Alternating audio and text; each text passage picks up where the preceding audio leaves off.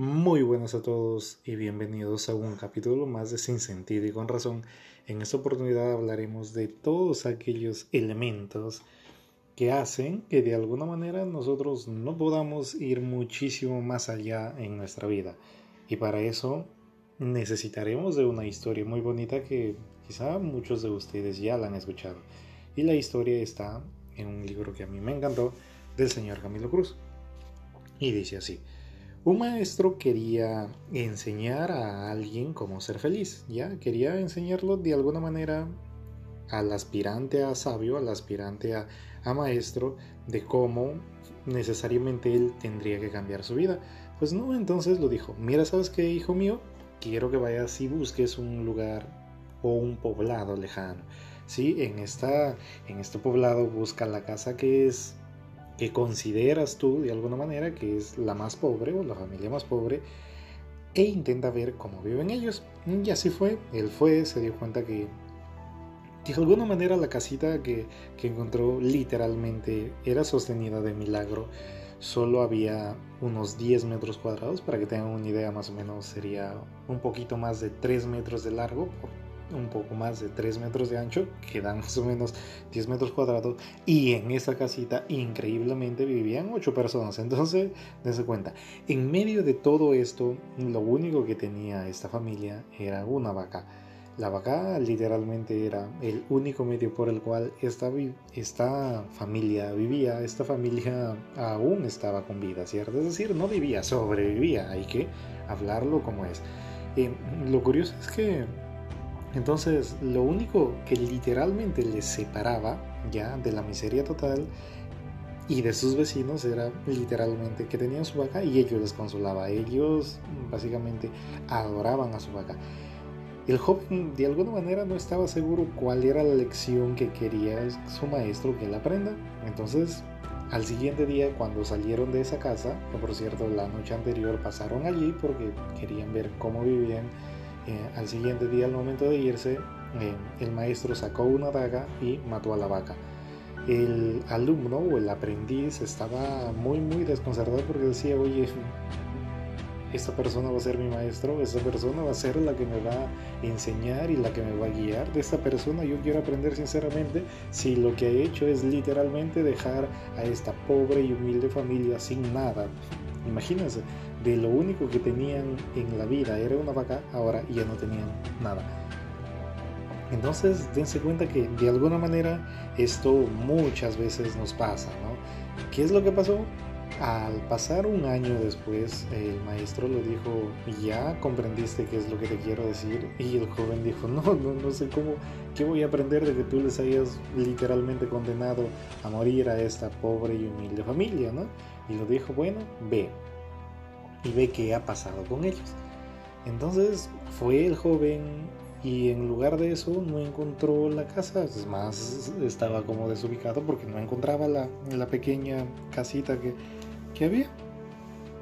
Este, lo sorprendente fue que de alguna manera eh, encontró ahí en donde estaba esta casita, había una casa enorme, tenía todo este, rodeado de verde, había un montón de cosas que literalmente lo hacían eh, ver o hacía parecer que era una casa en donde las personas que vivían no eran para nada eh, pobres, eh, externamente hablando, ¿cierto?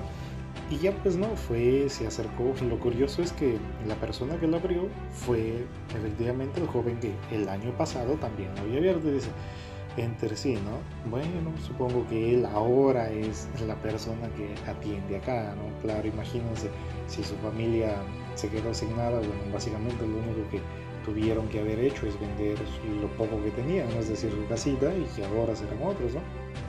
Y lo que pasó no es eso. Se dio cuenta que los dueños de esa casa era esa pequeña familia que vivía quizá en el lugar menos adecuado para 8 personas y 10 metros cuadrados y ahora eran de alguna manera una familia próspera, eran una familia que tenía un montón de cosas.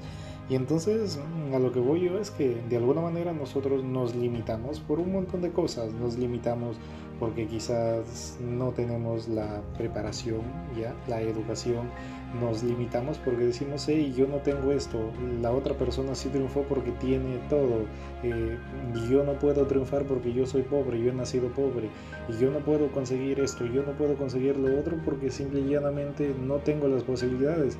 Y el detalle es que las posibilidades no te da el mundo, las posibilidades las pones tú. Tú eres la única persona también de capaz de cambiar tu vida, capaz de cambiar tu mundo, capaz de cambiar absolutamente todo lo que te rodea. Y lo único que te puedo decir yo es que absolutamente todo es posible.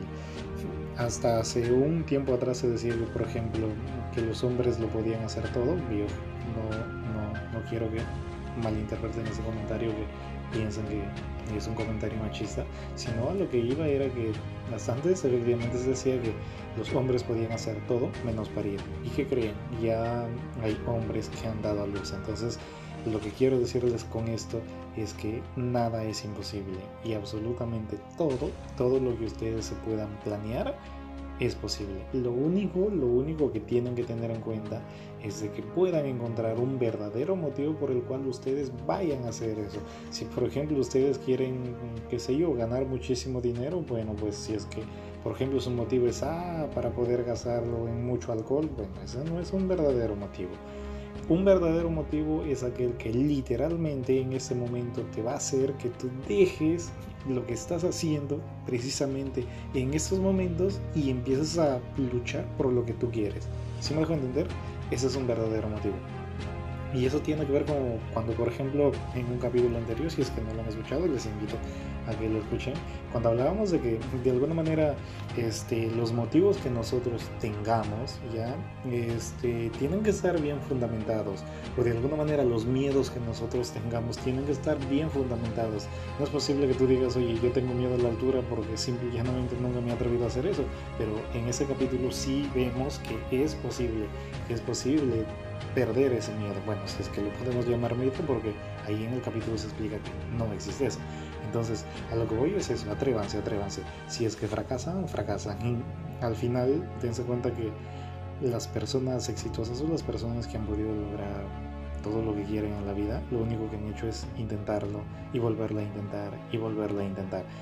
Dense cuenta que en alguna de esas oportunidades la vida se va a dar cuenta que ustedes ya están preparados o preparadas y va a ser el momento desde el cual ustedes van a poder recuperar todo el sacrificio, todas las pérdidas de, sueño, las, las noches en vela, absolutamente todo. Y se van a dar cuenta que por más que ustedes intenten volver al, mundo o a la situación anterior que ustedes estaban, ya no van a poder. ¿Por qué? Porque ustedes de alguna manera van a estar a un nuevo nivel y créanme que desde el momento en que ustedes lleguen a eso, absolutamente nunca van a querer volver y es más, se van a preguntar, oye, ¿por qué no lo hice antes? ¿Por qué no intenté hacer esto antes? ¿no? El detalle está ahí, que los pensamientos son tan pero tan poderosos que te pueden hacer que llegues incluso a las estrellas. Espero les haya gustado este capítulo y no se olviden de compartir y de decir a todas aquellas personas que conocen que existe sin sentido y con razón y que espero verles pronto por acá y conmigo será hasta una nueva oportunidad. Bye bye.